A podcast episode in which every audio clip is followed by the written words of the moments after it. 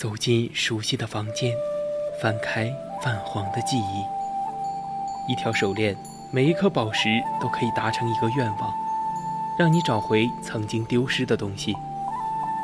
一个瓷枕，可以让你美梦成真，亦能让你噩梦成真。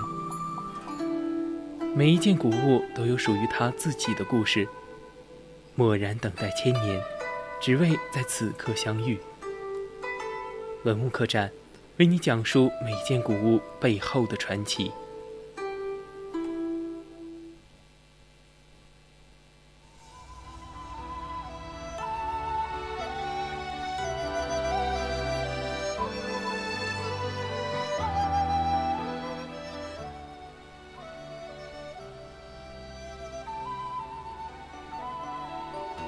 青春调频与您共享，这里是 VOC 广播电台百科探秘之文物客栈。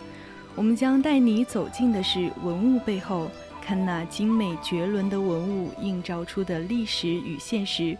我是主播熊艳玲，今天我们将要分享的是文物中的母子情。欢迎大家到我们的 QQ 听友私群二七五幺三幺二九八与我们一起讨论。或者可以到我们的荔枝直播平台与主播进行互动。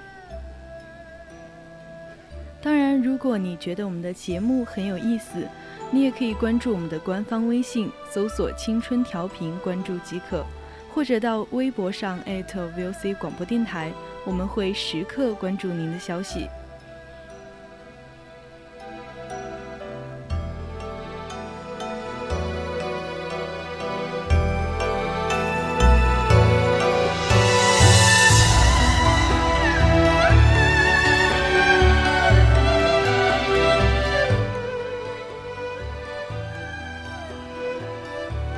的第一件文物呢是东汉的哺乳俑，这件哺乳俑在一九七二年出土于四川资阳县南市，高二十一厘米。该俑身着交金长袖，盘坐，高梳发髻，头戴金，面带微笑，左臂环抱婴儿，表现出一位母亲的慈爱形象。一位带女儿来四川博物院参观的观众看到这件文物后这样说：“这件陶俑展现出的慈母形象，让我想起了远在家乡的母亲。不知不觉，我离开乡村已经二十个年头，与母亲聚少离多，总觉得心存愧疚。时光荏苒，我的女儿出生了。”每每抱着女儿的小脚丫，我总能想起小的时候，寒冷的冬夜，母亲用她粗糙的双手给我暖脚，母亲的手总是暖的。此时，我才真真切切地感知，养儿方知父母恩。希望天下的母亲永远幸福安康。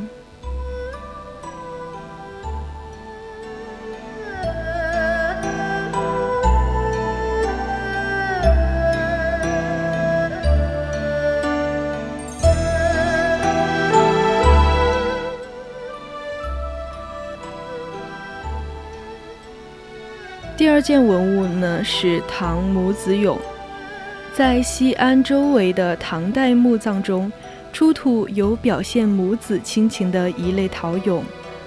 母亲抱着婴儿，婴儿依靠在母亲的肩膀上，母亲侧仰着脸贴近孩子，脸上充满着幸福的笑容。这类陶俑大多数体型不大。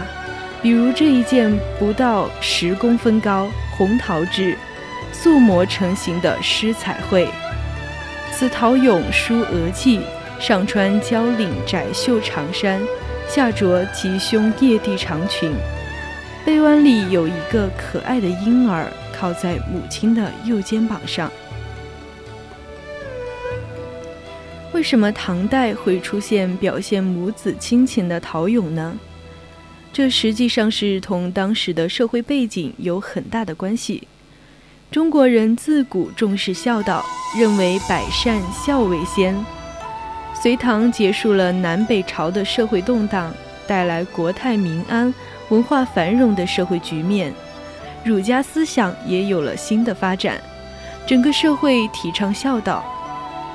这些陶俑也表达了对父母之爱的歌颂，体现出感恩父母、孝顺长辈的文化理念。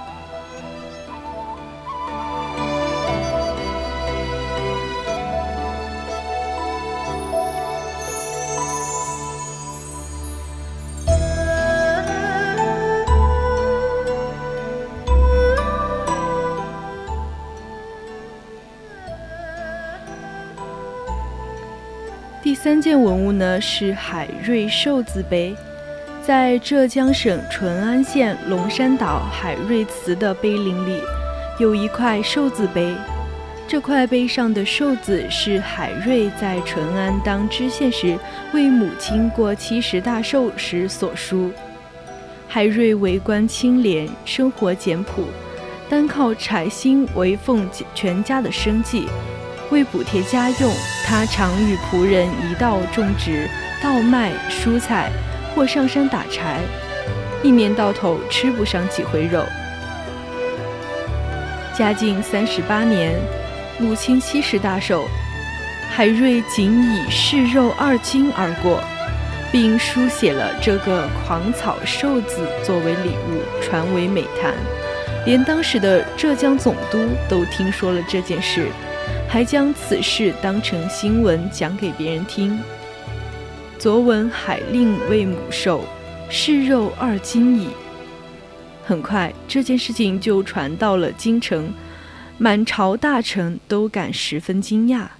没想到海瑞竟清廉到这样的境界。这个寿字呢，正看、倒看都是寿字。同时细看可以发现，这个字是由“生母七十”四个字组成，是为母祝寿的意思。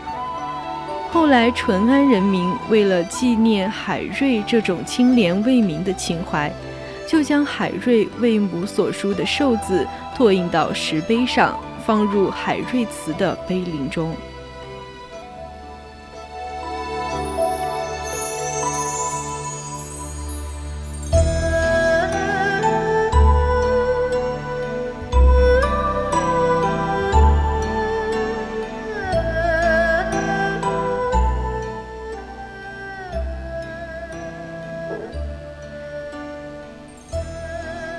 下一件文物呢是孝子敦睦石羊。今天的合肥仍然流传着合肥第二包公李天富至孝感天的传说。李天富字湘北，号荣斋，清初合肥人，曾任吏部左侍郎、工部尚书、吏部尚书、武英殿大学士等职，为官清正，履职勤谨。以杨清基卓为己任，驱逐驱逐竭力，讲业后进，受到康熙帝的器重。李天父对母亲非常的孝顺，他的母亲去世去世时，他扶母亲的灵柩返回原籍地，安葬了母亲后，在墓旁守丧三年。李天父守制期间。有一对白雁栖于墓旁的小屋上，乡人认为这是被李天父的孝行所感动，遂把李天父所守制的房子称为白雁庐。这一传说在当时被传为佳话。亲人张潮在诗中写道：“双影钗尺秉射流，为谁幽独共山丘？”泥衔整块金帆雪，伟略波纹亚巨鸥。反哺未容乌作伴，揽辉应许凤尾愁。投怀好意当年梦，燕国红纹照黑头。白燕庐又名孝子墩，这片墓地的石雕群中的石羊令人印象深刻。增广贤文曰。羊有跪乳之恩，小羊羔喝奶时都有感恩的举动。我们身为子女，更需懂得孝顺父母。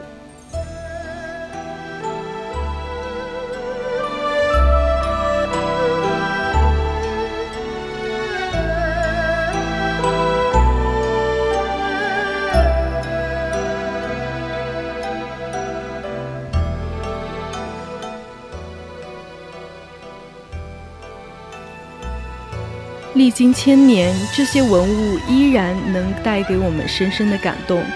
今天的文物客栈就到这里，材料转自网络。接下来是古人社区，敬请继续锁定青春调频，我们下期再见。